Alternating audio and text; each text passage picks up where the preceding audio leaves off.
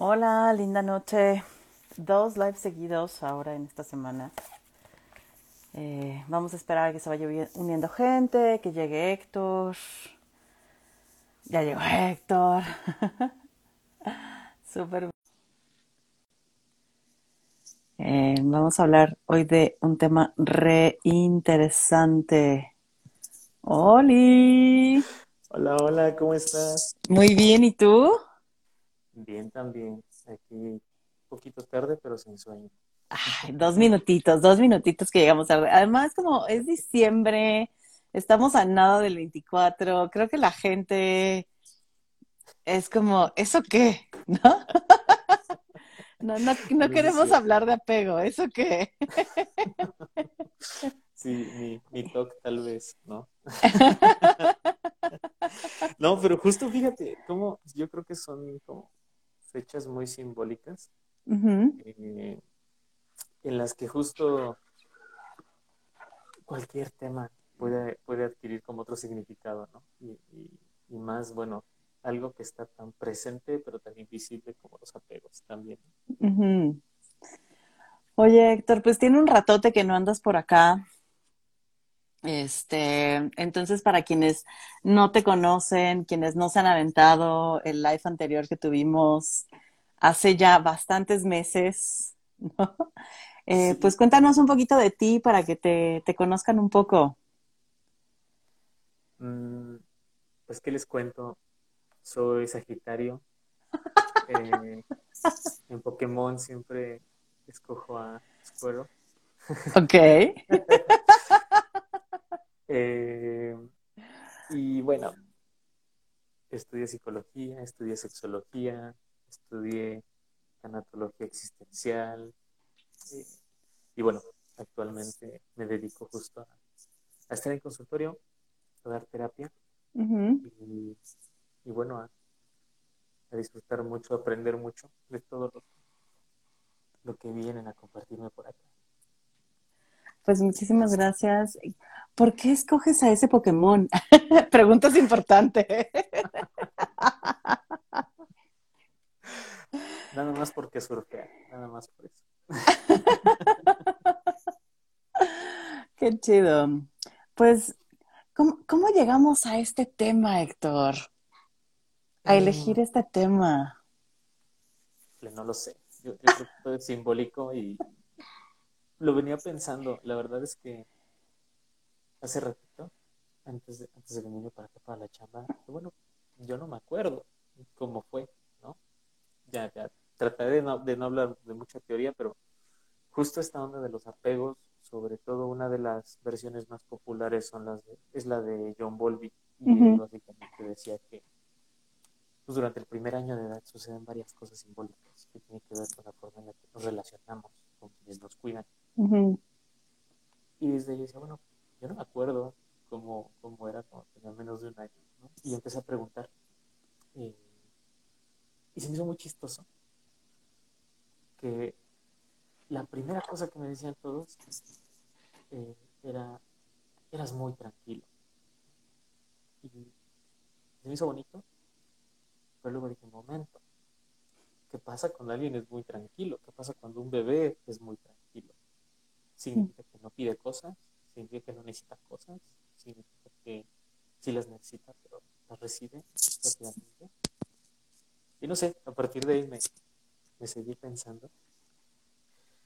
Y, les comparto esto por qué.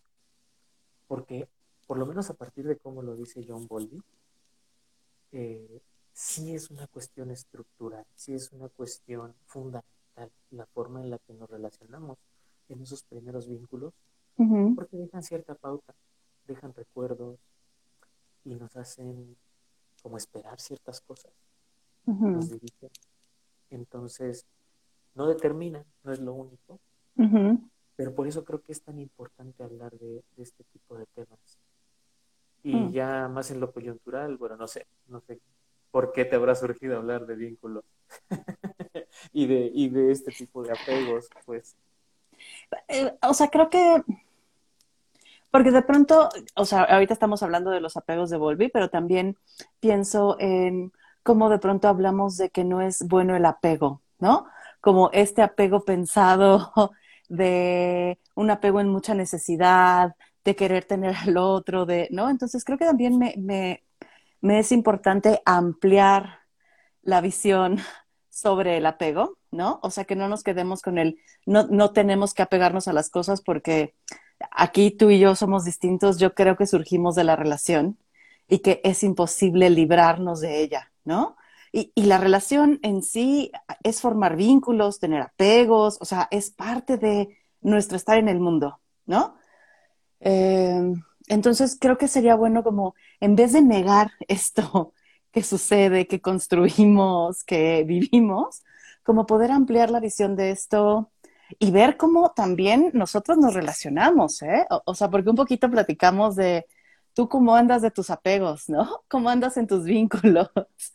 Y, y creo que fue bien lindo porque te dije, para mí varía mucho, ¿no? O sea, es, sí siento con algunas personas apegos seguros, pero también me doy cuenta que es por momentos, ¿eh? Entonces, creo que un poco por ahí, por ahí me dieron ganas de hablar de este tema. Uy, qué, qué bonito. Y primero diría, mmm, porque las certezas al final dan seguridad. ¿no? Claro. Y, y, y, por eso, por eso está bonito tener algunas, ¿no? Eh, cuando hablamos de apego, o por lo menos cuando yo me refiero a los apegos, tiene que ver con este vínculo uh -huh. que generamos con las personas. Usualmente se dice que afectivo, pero no me gusta ponerle ese apellido porque no es la única manera de vincular. Puede ser también un vínculo físico, puede ser también un vínculo social, puede ser un vínculo intelectual también. Eh, uh -huh. Pero es, digamos, este vínculo no sé si sea un pleonasmo o vínculo relacional, porque, porque lo, lo, veo como en las diferentes este, dimensiones de las relaciones. Claro, pues. porque puede ser un vínculo transaccional también, o sea, hay un montón de formas distintas de vincularnos con el mundo, con nosotros. Sí, sí, sí. Y, y, y los apegos se generan, se establecen desde los primeros momentos con las personas con las que nos cuidan, por ejemplo, con las demás personas que están cercanas. Y yo empecé a hablar de John Bowlby, pero desde, desde, luego que hay un montón de perspectivas. Uh -huh. eh, me gusta, por ejemplo, que a partir de su teoría decía, tienen una función. ¿Y para qué sirven? Justo para estas pautas de cuidado, para el desarrollo de las personas y también para esa formación de la personalidad que tendremos. Dependiendo del tipo de apego que haya recibido en un principio, yo uh -huh. aprendo qué esperar y qué no esperar. Entonces, a eso me refiero con, con, uh -huh. con apegos y esa es la, la certeza que, que, quería poner inicialmente. Después de eso, me, me, encanta lo que dices porque sí tenemos diferencias. Yo, eh, yo sí creo que vivimos nuestras relaciones, pero al final las interpretamos. Al final, yo vivo mi mundo y mis relaciones a partir de mí. Y ahí pasan muchas cosas con los significados, ¿no? Uh -huh.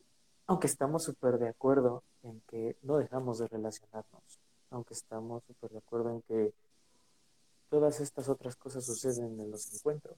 Y, y por eso me, me da mucho, ¿cómo decirlo? A, a, la vez que emoción, mm, me da como un chale muy, muy grande porque, por ejemplo, la, en la teoría que utiliza John Bowlby, él fue psiquiatra, psicoanalista también, parte del apego tiene que ver con el, con el reverí, con, con la relación que se establece en ese primer momento. De, de formas muy poéticas lo dicen, uh -huh. como qué sucede cuando el bebé voltea a ver a la madre y que hay en ese primer momento ese contacto, ¿no? Y que si lo ponemos funcional, justo esta personita que tiene una experiencia completamente nueva en el mundo, cómo es recibida y cómo, y cómo entiende eh, lo que le está pasando también, qué sucede con este objeto extraño que está allá afuera y que de alguna manera le puede cuidar o no. Uh -huh. Y se convierte en algo como, como muy simbólico de diferentes formas. Y se me hace se me hace muy bonito porque digo, fíjate cómo cuidando estas cosas puede surgir algo bien padre, ¿no?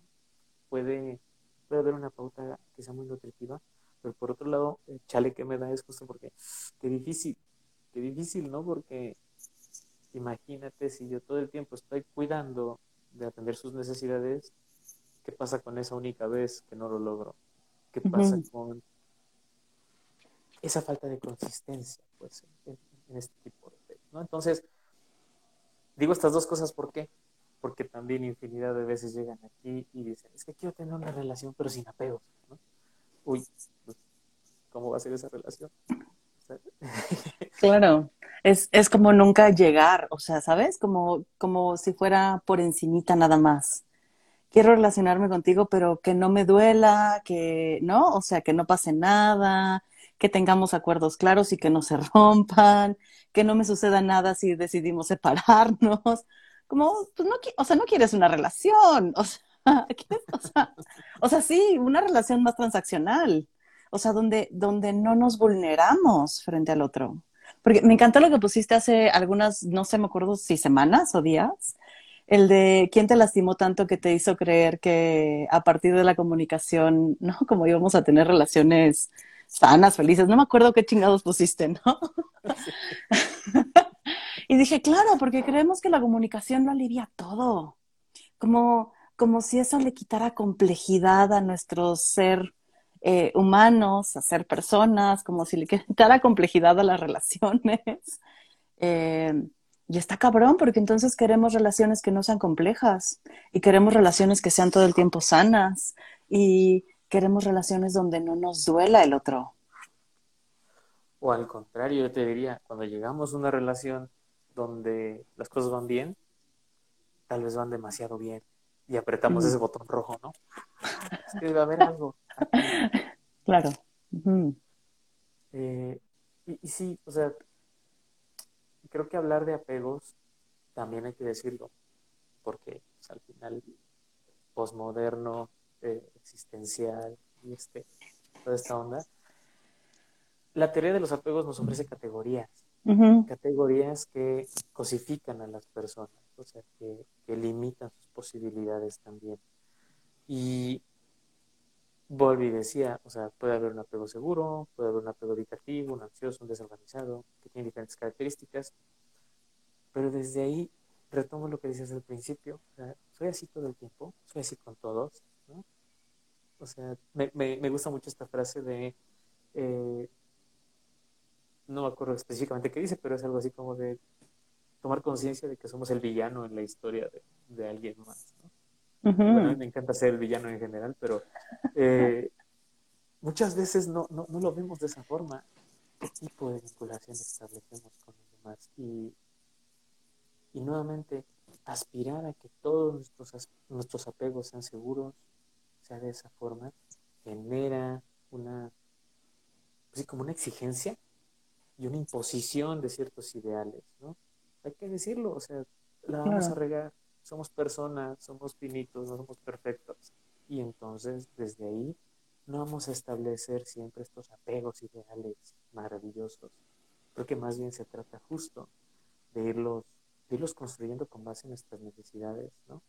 Mm. Y por eso es que eh, estas posturas que, por ejemplo, eh, como que promueven la comunicación como la panacea, no funcionan. O sea, en algún momento recuerdo que yo tomé clases de comunicación efectiva, luego tomé clases de asertividad, luego también, bueno, ahora se ha hecho muy popular esto de la responsabilidad afectiva, ¿no? Como si fuera el tema, el tema. Pero justamente perdemos de vista que no es nada más lo que sucede ahorita, sino también cómo convivo con mi pasado, cómo he sido construido, cómo llego aquí, ¿no? Es que te, voy escuchando y, me van pasando un montón de cosas, ¿no? Y lo primero que quiero retomar es la parte de la categorización de los apegos. Y creo que lo, lo gacho es cuando nos objetivizamos a partir de los apegos, ¿no? Decir, ah, yo siempre tengo un apego evitativo, ¿no? Como me defino como eso y me comporto a partir de eso. Y creo que está cabrón porque justo nos limita, ¿no? Nos determina, como ya eso es lo que soy y no hay nada más. Y puedo seguir aquí o quiero cambiarlo, ¿no? O sea, como, pero como si eso fuéramos siempre. Creo que me gusta la posibilidad de nombrarlos como una forma de acercarnos, ¿no? Como explicar un poco, ¿te suena que es por acá?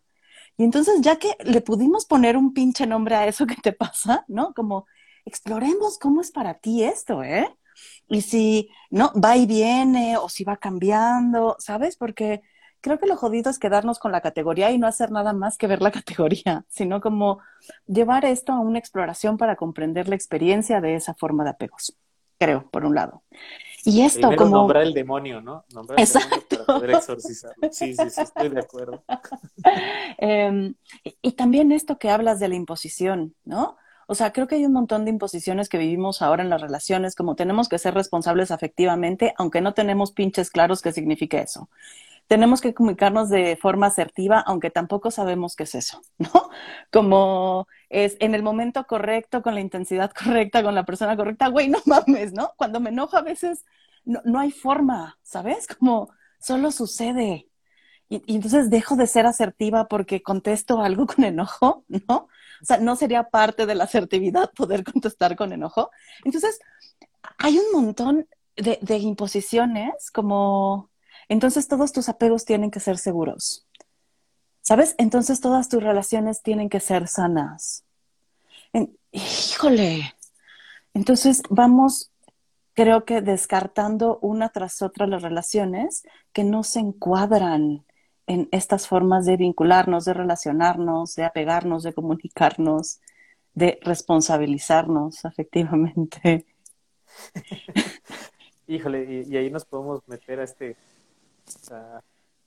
como abrir la puerta a la Matrix y empezar a hablar de todos estos pues, ejercicios de poder y todas estas, todas estas estructuras de dominación, ¿no? Porque hay que decirlo, si nos vamos a la parte más sociológica, la forma en la que nos relacionamos sirve al sistema. De qué claro. manera sirve en cómo se fundamenta la sociedad.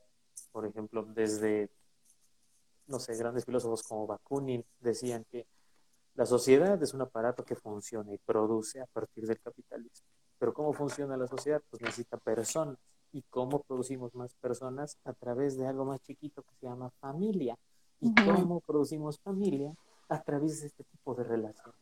Entonces, eso también no hay que perderlo de vista. ¿Por qué? Porque de ahí viene la exigencia de establecer relaciones duraderas, largas, buenas. ¿Para qué? Para que en algún momento lleven a producir más personitas y que este aparato siga funcionando. Entonces, me, al decirlo, me, me deja una sensación como de, que, que gandallas, ¿no? Y, y qué que, que sociedad tan manchada, porque al final, esto de exigir apegos seguros ¿Cómo recae? ¿Cómo recae en los padres, por ejemplo? O en los cuidadores en general, las personas que, que estén encargadas de, de, la crianza de más personitas, porque tendrían que ser figuras siempre disponibles, que regulan desde el afecto, y desde ahí diría, bueno, afecto en término positivo o afecto en esto que llaman término negativo, ¿no? Como tú decías, el enojo no, no puede formar parte de esos afectos. Y entonces a partir de ahí, que tengan esta como crianza ideal, tendremos productos, personitas, que vivan con disfrute, que acepten las vicisitudes de la vida, el orden normativo que tenemos y que además cuiden y se dejen cuidar. Todo eso le sirve a la sociedad y, y por eso se promueve muy fácilmente, ¿no? O sea, claro. queremos que esta sociedad siga funcionando y siga ahí y para eso necesitamos producir eh, este tipo de personas. Por eso me gusta mucho cómo lo dices, porque desde ahí, entendiendo la exigencia de un apego seguro, pues entonces contemplar opciones y ver. Mientras yo, yo revisaba esto de Volvi, uh -huh. pues desde luego, ¿no? Ay, a ver, yo en cuál quepo, ¿no? Yo, yo cuál soy, ¿no? Y, y me gusta mucho una imagen que compartimos de donde surgió todo esto, porque en una frase decía, uh -huh. yo me lo guiso y yo me lo como, ¿no?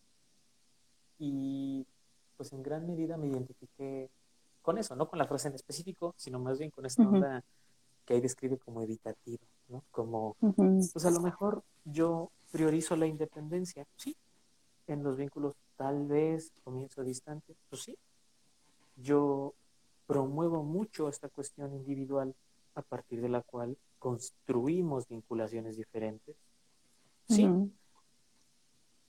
Y yo diría, bueno, esa es la idea que yo tengo de mí.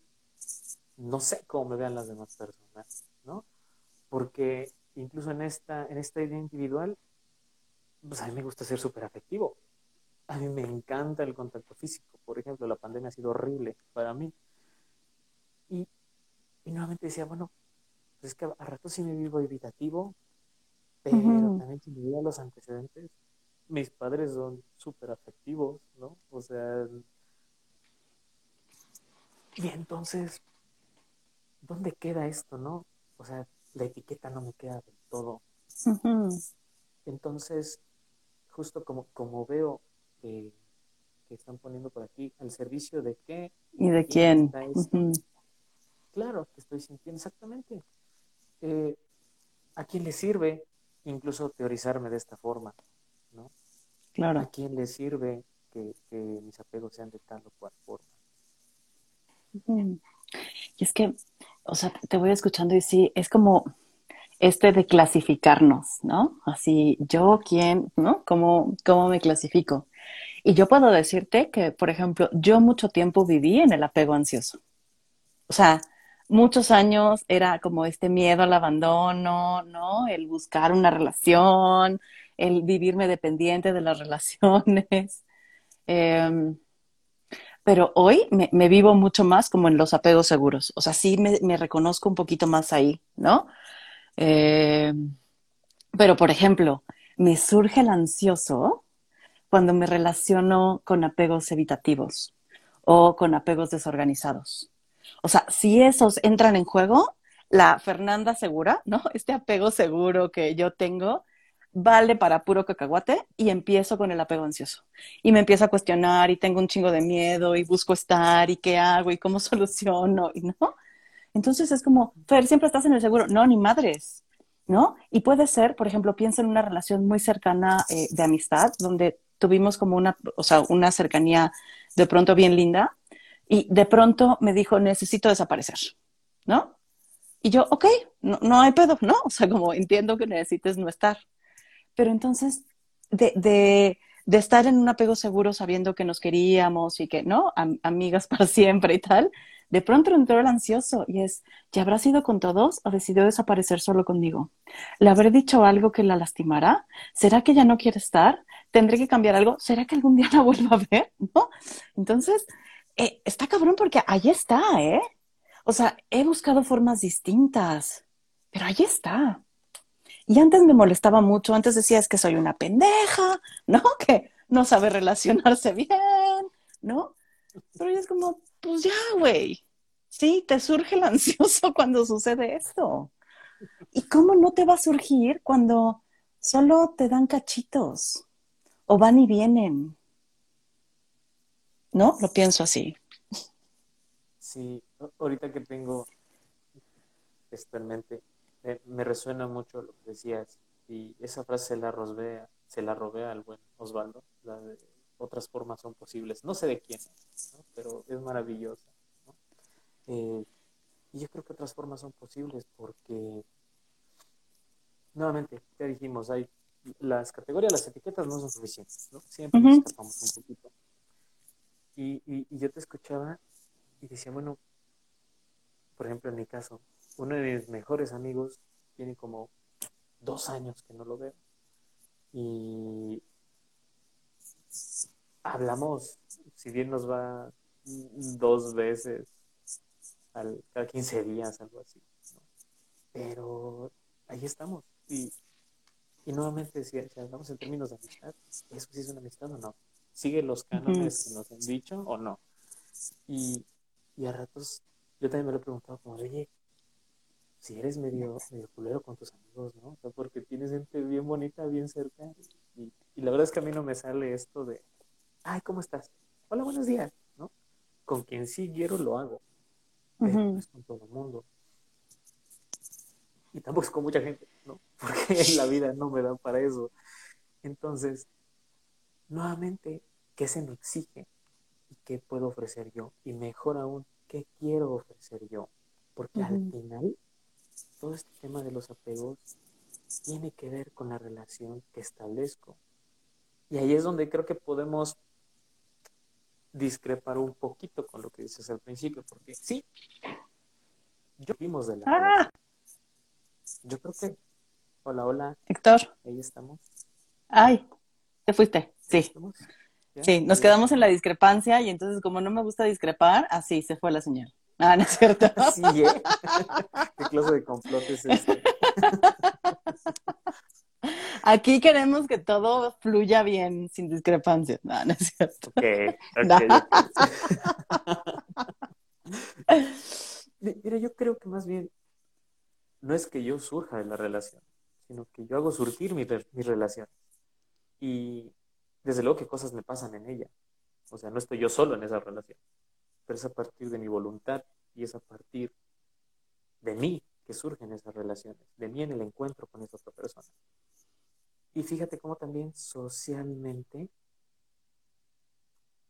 hasta este discurso es, es muy positivo, como de, no, a ver, espérate, ¿no? Pues hay que ser una buena persona, ¿no? O sea, somos seres sociales, ¿no? Entonces, pues no, tú no estás solo en este mundo, ¿no? Entonces, me, me parece importante recalcarlo así, ¿por qué? Porque muchas veces este tema de los apegos y de cómo debería relacionarme está súper influido por la moralidad. ¿Por qué debería ser? Ya que me trabaste otra vez.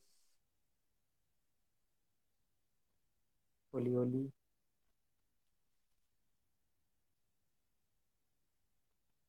Sí. Vamos y venimos. Vale, vale. Pues por ahí sí pueden decirnos qué, qué está pasando. Vaya, lo que quería decir es que al final a alguien le sirve, como justo decía, decía Dani hace ratito, ¿no? A alguien le sirve que yo me relacione de tal o cual manera. Y cuando yo digo, "Mm, ¿y si lo quiero hacer diferente? A alguien le perjudica también, ¿no? Claro. Desde ahí es que se nos impone cierta forma. Un ejemplo muy básico. Se tiene el acuerdo allá, en, bueno, por lo menos hasta donde entiendo, en Ciudad de México se tiene el acuerdo de en las escaleras eléctricas te paras del lado derecho y permites que avancen del lado izquierdo. Ujú, Pues si yo digo, bueno, no, yo me quiero parar del lado izquierdo, pues voy a interrumpir el paso de las personas, ¿no? Si yo me relaciono así con las personas, hago algo, paro el tráfico. ¿no? Lo mismo sucede con estas relaciones. Si, por ejemplo, yo digo, bueno, que sí somos amigos, pero güey, no, no me gusta hablar por teléfono, paro algo. O sea, influyo en algo. Incluso hasta hay industrias que parten de este tipo de relaciones, porque, bueno, por ejemplo, ¿no? el 14 de febrero, de donde surge, ¿no? ¿Eh? tantas campañas, ¿no? De cómo expresar nuestro afecto, nuestra vinculación a través de tantos medios capitalistas. Entonces, sí, sí creo que todo este choro se vuelve muy abstracto, muy complicado, porque en el día a día no volteamos a ver cómo incluso nos han impuesto estas necesidades. La necesidad de un apego seguro, por ejemplo, ¿no? o de incluso la forma en la que puedo expresarme. Estas categorías que nos provee Volvi parten mucho de eso, de si los padres están al pendiente o no, de en qué momento están disponibles o en qué momento no, y cómo nosotros replicamos eso en nuestras necesidades.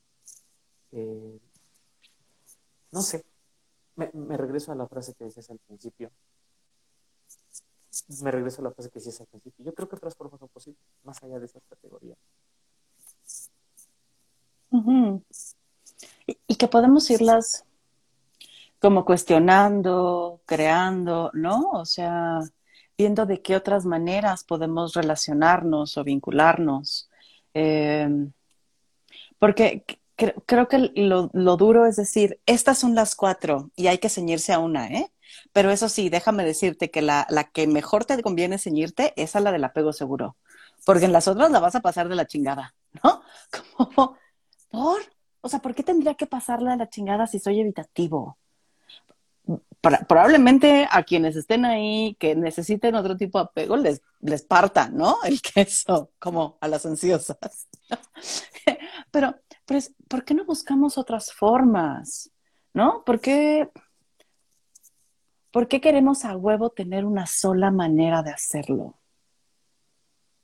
Porque es donde menos se sufre. Que no es, o sea, que no es parte de la vida también que duela un poco.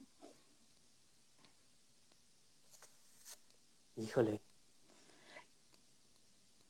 Qué, qué, qué difícil, ¿no? Porque contemplar la posibilidad de que algo duela, desde luego que no es algo deseable, por lo menos desde los marcos de referencia que tenemos, ¿no? como nos decimos en los cumpleaños, felicidades, o sea, no nos decimos tristeza, ¿no? Enojos, no. Depresiones, porque estás un año más cerca de morir, ¿no?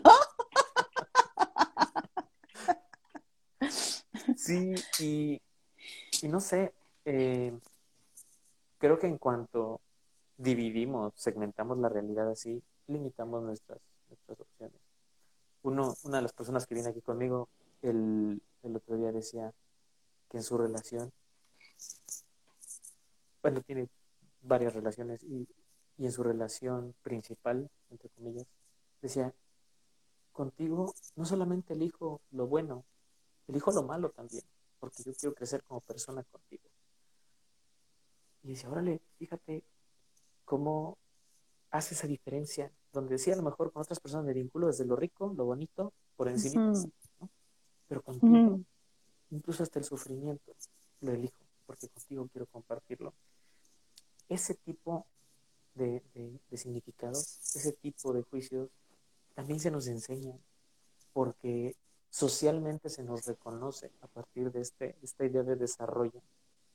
Entonces, como lo que decías ahorita, me gusta mucho que un, un cuate súper bueno en esta cuestión de las diversidades relacionales, hablando de la anarquía relacional en particular, Juan Carlos Pérez, él dice que hay una escalera, ¿no? Bueno, retoma este ejemplo de otra, de otra gran activista, pero en esta metáfora hay una escalera en donde a lo mejor somos simplemente seres vivos y luego pasamos a ser conocidos y luego pasamos a ser amigos y luego pasamos a ser pareja, ¿no? Y haciendo pareja se nos reconoce, ¿no? Y entonces estos apegos, de alguna manera, si son seguros, si están bien hechos, nos dan un lugar privilegiado. Claro. Ese lugar privilegiado le sirve otra vez a la sociedad para hacer todo esto que ya dijimos, de producir más personas, que siga moviéndose el aparato y demás. Y desde ese lugar privilegiado, fíjate, esta frase tan, tan bonita de cuestiona tus privilegios, ¿no? Ajá. Yo diría, ok, ¿cuáles? ¿No? Porque también hay privilegios relacionales. Claro. También, también hay capital, no solamente económico, intelectual, hay capital afectivo incluso, ¿no? O sea, no es lo mismo una persona que ha tenido muchas dificultades para tener una relación, entre comillas, sea de, con el nombre que quieras, no es lo misma, no es la misma experiencia para una persona así hablar de estos apegos a la experiencia que puede tener, por ejemplo, alguien que ha tenido decenas de parejas, ¿no? Y que se mueve en diferentes esquemas y que ha tenido incluso hasta, no sé, un proceso terapéutico o una formación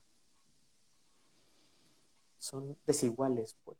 Y al haber estas desigualdades, también hay ejercicio de poder.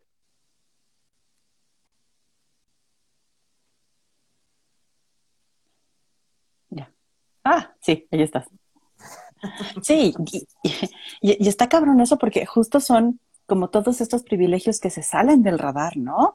Hay unos que tenemos muy ubicados, muy conocidos, algunos de nosotros, pero hay otros que ni siquiera se nos, se nos ocurren, ¿no? Y, en alguna ocasión hablando con, una, paciente que tenía, le decía es que está bien cabrón porque claro que te hablo desde el del privilegio de tener pareja, ¿no? Y tener una pareja con la que ya llevo un chingo de tiempo, ¿sabes?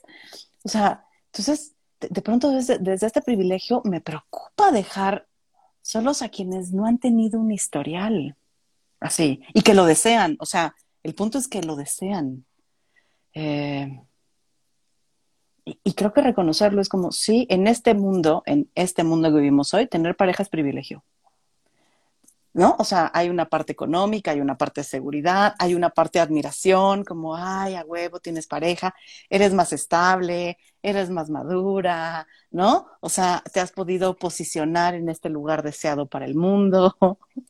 Eh, y está cabrón, ¿no? Que el hecho de no elegir la soltería me haga a mí, eligiendo tener pareja, ser privilegiada. Y tener pareja que ha trabajado para tener un apego seguro, aparte. O sea, no, no como vamos a buscar maneras de ir mejorando esta relación para llevarla a un lugar donde dejemos de eh, ponernos celosos, ¿no? Mentarnos cosas, lastimarnos verbalmente, a podemos comunicar, hablar, hablarnos de cuando sentimos celos, de cuando tenemos miedo, ¿sabes? Como no es solo tener pareja, es tener la pareja de una manera específica. Y, pienso, fíjate incluso cómo nuestro condicionamiento nos lleva a pensarlo en el ámbito de ese tipo de relaciones sexuales o afectivas o como lo quieran ver. Eso también nos habla del gamos y, el gamos es justamente esta unión, este matrimonio que se reconoce, que se reconoce a partir de pues, la historia que hemos tenido, ¿no? Occidente, cómo ha sido construido. Pero además, estos apegos también se dan en, la amistad, por ejemplo. Por eso traía el ejemplo de mi amigo de hace dos años, ¿no? Eh, algo, algo incluso tan, ¿cómo decirlo?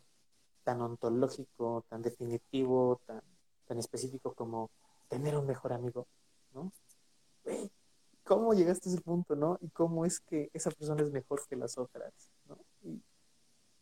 y desde ahí también la, jerarquización que hacemos, o incluso cuando decimos, este es un buen amigo, o cuando reconocemos estas personas que pueden poner una carita feliz en Facebook, y nada más por esa carita feliz tienen miles de likes, ¿no? O cientos de likes, ¿no? Y eso se celebra, ¿no? Porque es una persona popular, es una persona admirada, querida. Ese también es otro tipo de capital. Eh, incluso desde ahí puede ejercer ciertos privilegios esa persona, por ejemplo. Y nuevamente, ese, este apego que promovemos, este apego seguro, tiene que ver con lo que esperamos que hagan las personas, las capacidades que esperamos que tengan, lo que esperamos que produzcan. Y si una persona produce más relaciones, si una persona produce más vinculaciones sociales que ayuden a la cohesión social, pues desde luego que es alguien deseable. Claro. Y, pensaba ahorita que te escuchaba desde más allá de tener un mejor amigo, ¿eh? Tener amigos. Hace, hace unas semanas leía un post de una chica que decía, yo no tengo amigos y no me hacen falta. O sea, yo no entiendo por qué la gente está chingue y chingue con que debería de tener amigos, ¿no? Yo soy muy feliz sin convivir. Yo soy feliz sin tener amigos y tener vínculos. O sea, lo he intentado, me da hueva, no es algo que vaya conmigo. Y es un discurso tan extraño de escuchar, ¿no? Porque es como todo mundo es como genera lazos, ten amigos, eh, eh, eh, los lazos te van a salvar. Y, y, a mí me encanta porque yo he sentido que hay lazos que me han salvado, pero ¿y qué si no quiere? ¿No? Y entonces me reconozco a mí como de pronto diciéndole a gente que se siente sola, como pues hay que hacer amigos, ¿no? Y es, ¿y si no? O sea, y si también decimos, pues puedes no tener amigos. O sea, la soledad nos acompaña pinches siempre, estemos con alguien o no, ¿sabes? Y me, encanta que menciones a la soledad, porque, porque justo forma parte de estas necesidades que están en la base de la teoría de los apegos. Es decir, qué tan atendide me siento, ¿no? ¿Qué, qué, tanto cuidado estoy recibiendo? Si, si existe la posibilidad del abandono o no. Al final, esto tiene que ver con esas imposiciones, como si nos dijeran, para que te sientas una persona plena, segura, tienes que ser social. Y hay que ser social de ciertas formas nada más. Punto. Y si no lo haces, no vas a ser pleno. Así de sencillo. Y yo diría, ok, ¿pero realmente es la única vía? ¿No? ¿Realmente es la única forma? ¿No puedo satisfacer mis necesidades de otra manera? En algún momento se decía, antes de que fuera tan popular esto de los perritos, por ejemplo, que si no teníamos hijos nos limitábamos a experiencias que son necesarias al final.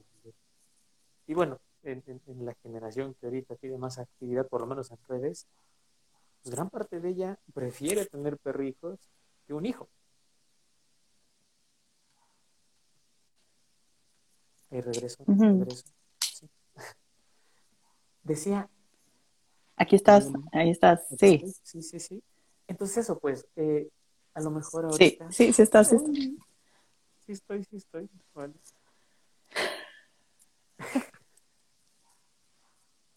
es un delay muy chistoso esto, ¿no? Este es, este es un apego este, ansioso que estoy teniendo contigo en este, en este live. Y, y, yo ando, yo ando un poco desorganizada en este live. ok, ok. Pues el, el, ejemplo era ese, ¿no? Que también, hay que decirlo, la moral, las ideas, las seguridades obedecen a la época. Y entonces, en diferentes épocas hay diferentes necesidades que nos generan. Me parece que vale la pena, porque esa es otra cosa en la que estamos súper de acuerdo, voltear a ver que somos proceso, que no siempre somos los mismos. Y que habrá momentos en los que me porte de cierta forma, habrá momentos en los que sea diferente. Sean épocas, sean días, sean grandes partes de mi vida, incluso, o incluso con personas al mismo tiempo, llevarnos diferente. Se puede, sí se puede. Y no está mal, forma parte de estas diversidades de relaciones. Claro. Por acá dice Caro, perros y gatos. Supongo que con el, adoptar, ¿no? Perrijos, gatijos. Ah, sí. Yo, yo, tengo, yo tengo una gatita, pero no es, no es mi hija, es, es mi majestad. Eres su siervo. Yo soy su sirviente, sí. Así es esto con los gatos. Uno, uno los trae al hogar para que seamos reinados y, dirigidos por, por ellas. Yo también tengo dos gatitas. Em, y, mira, e, es un ejemplo padrísimo. A mí me ha ayudado a trabajar muchísimo con mis papeles. O sea, si por mí fuera, yo estaría todo el día así, viéndola y abrazándola. Y, al principio sí llegó así a ser así y, ella misma dijo, no, ya déjame en paz, ¿no? Y entonces, ay, pues yo tener que lidiarle su espacio, que sea cuando ella quiera, ¿no? Y, y al final fue un acto como muy ilustrativo para mí. Fue muy útil para mí entenderlo así también porque imagínate si fuera cuando yo quisiera.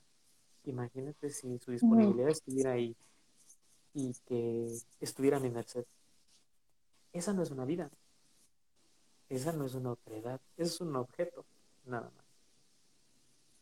Y a lo mejor con las mascotas es más fácil entenderlo. Pero ¿qué pasa con las personas? ¿Qué pasa con nuestras relaciones?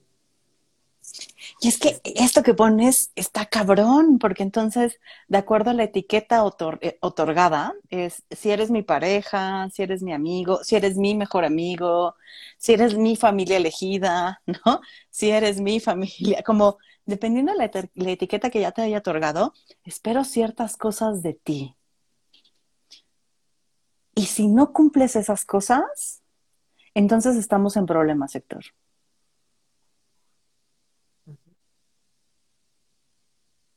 Porque, o sea, me ha pasado con, varias personas y hasta conmigo, ¿no? Como el, es que si fuese un amigo, se lo, ¿no? Como no pasaría nada, pero como es mi pareja, no puede suceder eso. ¿Por? O sea, porque es válido acá y no es válido acá, ¿eh? O sea, ¿cómo estamos categorizando para exigir también? Me vino a la mente esta frase, en algún momento me decían, pues es que no está mal lo que estoy viviendo, ¿no? Y desde ahí viene esta interiorización de lo que tiene que ser. Y si yo creo que quiero lo que tiene que ser, pues no está mal, ¿no? Pero recordemos que partes de estos órdenes nos llevan a cuestiones como de qué manera comportarnos, con quién se hablar y con quién no, qué decir en cada ámbito, Y lo digo así ¿por qué? porque si nos vamos a lo más específico, o sea, la normatividad que tenemos limita, por ejemplo, expresiones afectivas. Mm. Lo pensaba, lo pensaba el otro día así como de, bueno, me ha pasado, repente a amigos les he dicho, oye, no mames, te amo, güey. Y hay quienes lo reciben, hay quienes no tanto, ¿no? Y tiene que ver con esta historia, tiene que ver con, con esta normatividad. Ha habido personas a quienes no se lo digo y se vuelve un tema también, ¿no? Porque, oye, pues, si nuestra relación es tan cercana, ¿por qué no me amas? Tendrías que amarme, ¿no? Y ni siquiera pensando en parejas, pensando en, amistades, ¿no? O sea, güey, pues, ¿no? Entonces, sí, sí creo que ahí, nuevamente, en la base de esta teoría está nuestras necesidades, nuestras sensaciones, y si pensamos que solamente a través de los apegos, a través de estas categorías se pueden satisfacer, creo que estamos limitando las opciones. Porque no mejor nos vamos a ver qué nos pedimos. Y si a partir de ahí surge algún tipo de apego con ciertas características, qué chido, ¿no? Pero que no sea al revés. Ay, es que está bien cabrón, ¿no? O sea, como de qué manera eh, cuestionarme esto que me han dicho que es, debe ser y me va a brindar felicidad. ¿Sabes? Es como las únicas opciones que veo y, me gusta cuando la coral Herrera habla, ¿no? De que el mundo está configurado para que lo vivamos en pareja. Entonces, o sea, pareciera que la única forma de obtener la felicidad planteada es a partir de vivirme en pareja. Y no veo otras opciones, ¿eh? Y aparte es, hablamos de una pareja eh, eh, en, forma amor romántico, que es re violento relacionarnos desde ahí, ¿no? Y hace poco tenía una, una discusión un poco acalorada con Luis del Valle, que no sé si lo conozcas, pero por ahí de pronto hace lives con, con Chris. Em, y él me decía, es que el, el, amor romántico es una posibilidad. Y le decía, sí, güey, sí lo es. El punto es que lo hemos hecho la única posibilidad para vincularnos de manera romántica. ¿No? Como de manera eh, erótico-afectiva o como chingados lo queramos nombrar, ¿no? Pero es la única que hemos creado. Y eso es lo jodido, que no sea la, una posibilidad, que sea la forma de vincularnos para crear familia, para enamorarnos, para, ¿no? Em, y, como decía, es que los celos son parte de, y no deberíamos de, negar la posibilidad de, ser celosos. Sí, güey, pero ¿qué tanto hablamos eh, de la conversión? ¿No? O sea, ¿qué tantas posibilidades hay? Así como hablamos de los celos como la posibilidad que está presente, ¿cuánto hablamos de conversión? De sentirme feliz porque mi pareja esté feliz con otra persona, haciendo cualquier otra cosa, en una relación de amistad, en otros vínculos. No tenemos esa posibilidad. O sea, yo aprendí eso hace un par de años. Qué envidia. Creo que yo, yo no lo he aprendido todavía. Lo aprendí teóricamente y después ya lo aprendí vivencialmente. Ya lo pude experimentar y la verdad es que está bien chingón. O sea, claro, también me dan celos, ¿eh? O sea, no se, no se elimina. Pero de pronto puedo pasar de uno a otro. Pero ya tengo la posibilidad de no solo sentir celos, Héctor. Tengo la opción de sentir otras cosas. Y lo jodido es que de pronto nos pintan una línea y es por ahí y entonces, o sea, ya no hablemos de alternativas eh, relacionales, ¿no? De diversidades relacionales, ya no hablemos de sentir, eh, o sea, establecer relaciones a partir de algo que no sea amor, ¿no? Porque pareciera que entonces el amor como que dirige todas las formas de vincularnos. Y, y creo que es, es no negar que está, que existe, que es una posibilidad, que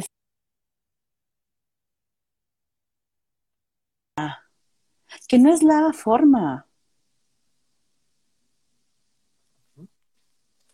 Ay, sí, porque incluso lo pensaba ahorita mientras te oía. Imaginémonos una relación que funcione y que perdure sin amor. ¿Qué es eso? claro. Claro, va en contra de, de todo lo que nos han enseñado. Sí, Aquí estoy, me te sigo yendo. Ok, ok. Yo también aquí estoy. Pero la, la cuestión creo que es, al final, eh, si vamos siendo proceso, si nos estamos moviendo todo el tiempo, se vale de repente meternos en las cajitas. Da seguridad. Mm, Utilicemos esas seguridades, pero sepamos que son finitas y que son circunstanciales también. A mí me gusta mucho esta frase, porque muy fácilmente decimos, sí, somos proceso. Ajá, pero entonces lo que no volteamos a ver es que también somos circunstancias. Y eso, eso duele reconocerlo, porque incluso ahí ya tenemos encima justo esto más clavado que tiene que ver como con Heidegger, el Dasein, cuándo vamos a morir y, y ver que esto que estoy teniendo algún día va a acabar, ¿no? Tomar en cuenta que aun cuando decimos somos proceso, hay que contemplar que no tenemos las mismas circunstancias. Hay que contemplar que existen estas opresiones que mencionábamos hace rato. Y a partir de eso, todos necesitamos cosas diferentes. Por eso a mí me, me encanta esta frase que retoma mucho el, el Juan Carlos Pérez en la, la anarquía relacional, pero no es anarca, de hecho es súper, súper roja, súper comunista. Es de Marx y dice, a cada cual según sus necesidades y de cada cual según sus capacidades. Eso, atender lo que tú necesitas y que tú des lo que tú puedas, marca una pauta completamente diferente. mm. Se vive una plenitud completamente diferente.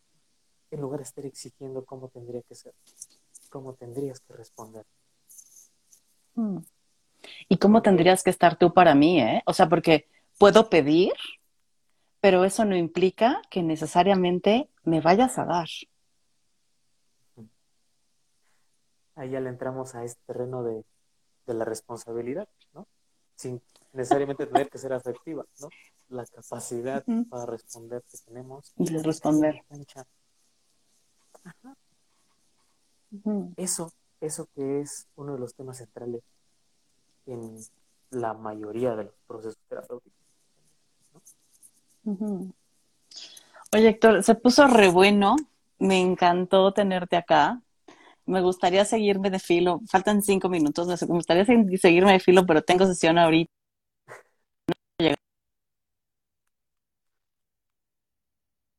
tan lejana, ¿eh? O sea, como no nos esperemos seis meses de nuevo para venir a echar el chal acá. Ay, sí, tú dime, que Ah. nos digan también de qué les gustaría que habláramos Sí, sí, estás y retomamos. buenísimo. Pues gracias a quienes nos estuvieron acompañando el día de hoy. Ya sabemos que ya estamos con el espíritu decembrino, ya más puestos en quienes tienen vacación, en la vacación, en la comida, quienes celebran y delicioso, pero pues gra- gracias quienes estuvieron, quienes estuvieron poniendo mensajitos.